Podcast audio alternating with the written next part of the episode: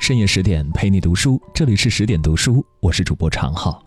今天要跟大家分享的文章题目是王小波。晚上我们出来喝酒吧。中国曾经有这样一个人，长得有些丑，被人骂过流氓，时常藏着坏笑。高晓松却把他当成神一样的存在。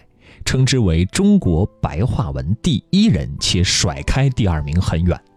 冯唐说他是一个奇迹，一个好的不得了的开始。他的情诗被当成灵魂爱情的范本流传。他的妻子称他是世间一本最美好、最有趣、最好看的书。他的作品让诸多作家惊叹：原来文章还能这么写。叶兆言称他的文字纯的不能再纯，刘瑜说他的书籍影响了整整一代人。曾经采访过他的李静说：“我敢打一百万的赌，他的作品将是被后世反复阅读的不朽之作。”你也许还未读过他的书，但一定听过他的一句话：“一辈子很长，要跟有趣的人在一起。”他就是王小波。二十二年前的今天，王小波逝世。时至今日，他的经典语录依然活跃在当代人的社交平台上，电视连续剧的台词中，畅销书作家开头所写的引语里，人人都在讲他有趣。那么，王小波到底有多有趣？好久没听过有人说“人不可貌相”，反倒是一言不合就看脸。关于王小波的长相。在《道小波》一文中，他的妻子李银河委婉地说：“我们两个都不漂亮，他的长相实在是种障碍，差一点就分手了。”相比李银河，作家刘心武就直接多了。回忆起小波第一次拜访他，他称一开门就吓了一跳，没想到他这么高，不客气地说觉得丑，而且丑相中还带着一点凶相。但就是这样一张丑脸，他一开口，世界就像被人在入口处按下了开关，彻头彻底的换了模样。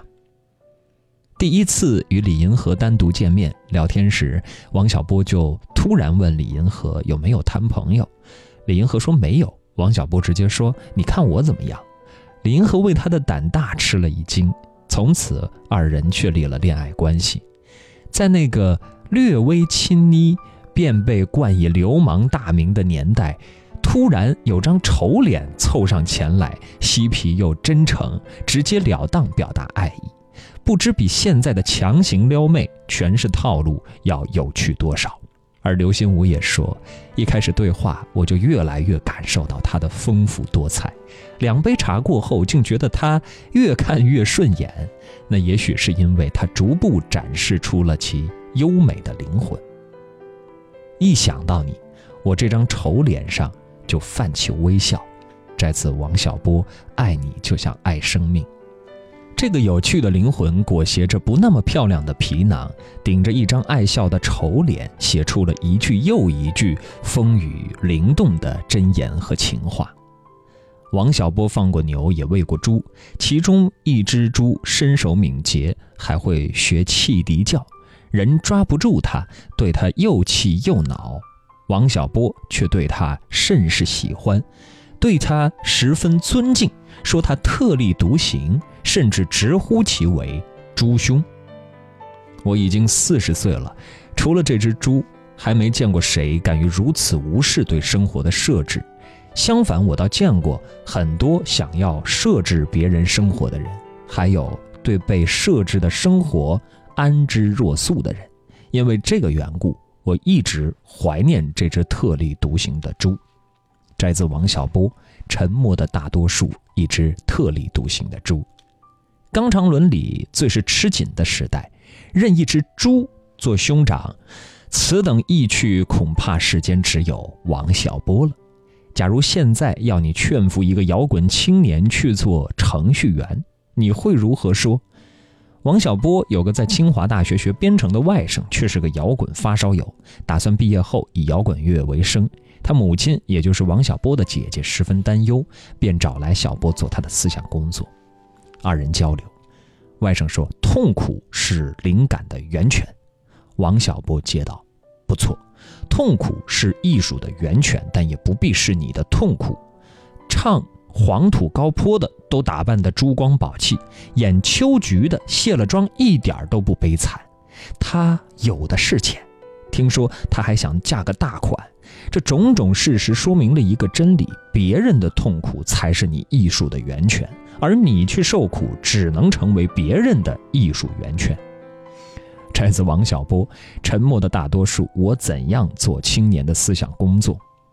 从此，外甥只服王小波，没有大罐鸡汤可喂，简单有趣，深入人心。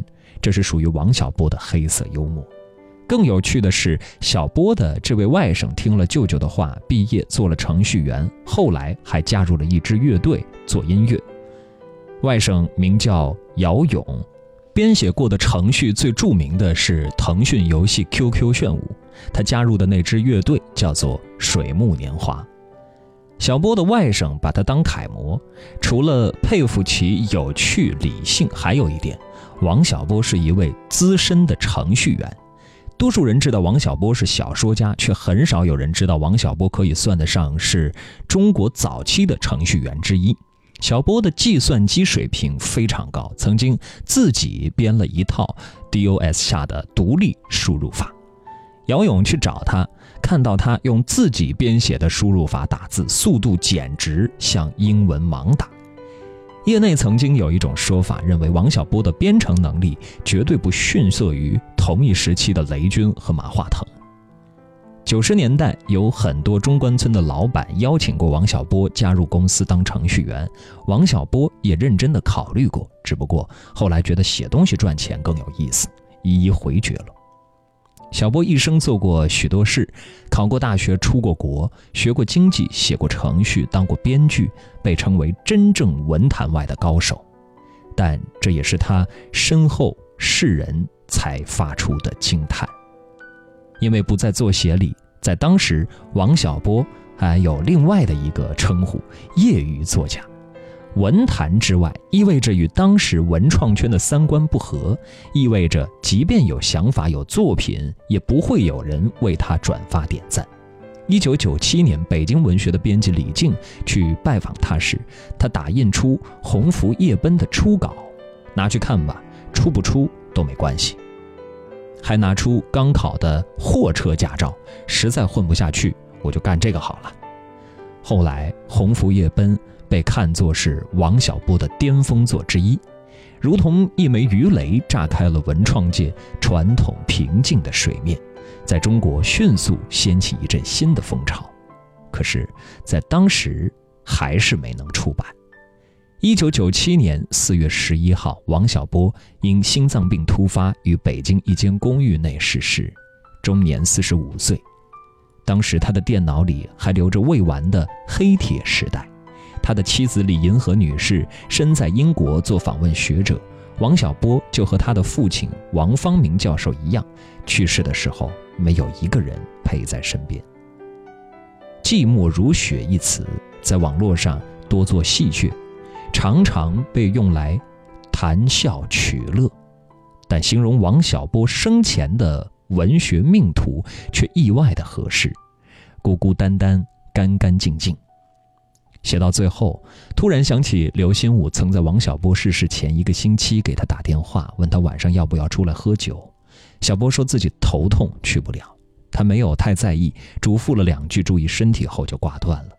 后来，刘心武回忆起小波的面容，始终觉得欠他一杯酒。